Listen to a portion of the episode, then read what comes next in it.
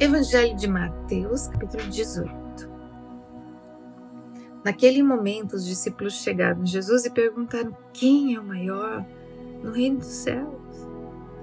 Chamando uma criança, colocou-a no meio deles e disse: Eu lhes asseguro que, a não ser que vocês se convertam e se tornem como crianças, jamais entrarão no reino dos céus. Portanto, quem se faz humilde como essa criança, esse é o maior no reino dos céus.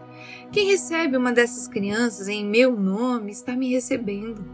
Mas se alguém fizer cair no pecado um desses pequeninos que creem em mim, melhor lhe seria amarrar uma pedra de moinho no pescoço e se afogar nas profundezas do mar. Ai do mundo, por causa das coisas que fazem cair no pecado. É inevitável que tais coisas aconteçam, mas ai daquele por meio de quem elas acontecem. Se a sua mão, seu pé o fizerem tropeçar, corte e jogue fora. É melhor entrar na vida mutilado ou aleijado do que tendo duas mãos ou dois pés e ser lançado no fogo eterno. E se o seu olho fizer tropeçar, arranque, o jogue fora. É melhor entrar na vida com um só olho do que tendo dois olhos ser lançado no fogo do inferno. Cuidado para não desprezarem um só desses pequeninos, pois eu lhes digo que os anjos deles nos céus estão sempre vendo a face de meu Pai Celeste. O Filho do Homem veio para salvar o que se havia perdido. O que acham vocês?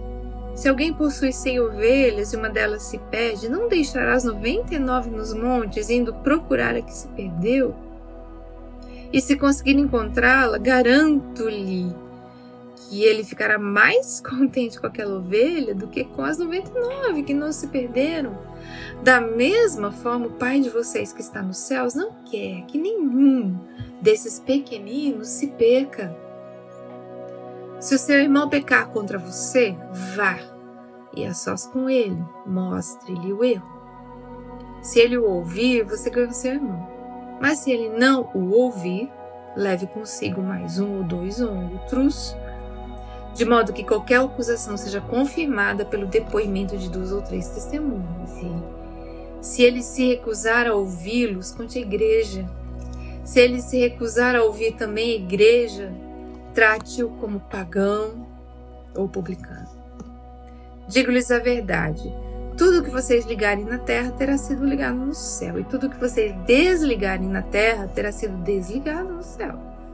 Também lhes digo que se dois de vocês concordarem na terra em qualquer assunto sobre o qual pedirem, isso também lhes será feito por meu Pai que está nos céus. Pois onde se reunirem dois ou três em meu nome, ali eu estou no meio deles. Então Pedro aproximou-se de Jesus e perguntou: Senhor, quantas vezes deverei perdoar a meu irmão quando ele pecar contra mim? Até sete vezes? Jesus respondeu: Eu lhe digo, não até sete, mas até setenta vezes sete. Por isso, o reino dos céus é como um rei que desejava acertar contas com seus servos. Quando começou o acerto, foi trazido à sua presença um que lhe devia uma enorme quantidade de prata. Como não tinha condições de pagar, o Senhor ordenou que ele, sua mulher, seus filhos e tudo que ele possuía fossem vendidos para pagar a dívida. O servo prostrou-se diante dele e lhe implorou: Tem paciência comigo e eu lhe pagarei tudo. O senhor daquele servo teve compaixão dele, cancelou a dívida e o deixou ir. Mas quando aquele servo saiu, encontrou um de seus conservos que lhe devia cem denários. Agarrou-o e começou a sufocá-lo, dizendo: Pague-me o que me deve. Então seu conservo caiu de joelhos e implorou-lhe: Tenha paciência comigo e eu lhe pagarei. Mas ele não quis. Antes saiu mandou lançá-lo na prisão até que pagasse a dívida.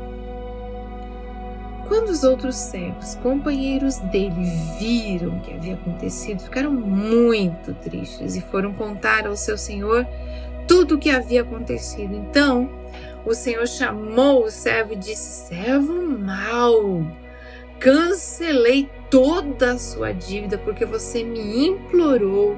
Você não deveria ter feito misericórdia do seu conservo como eu tive de você?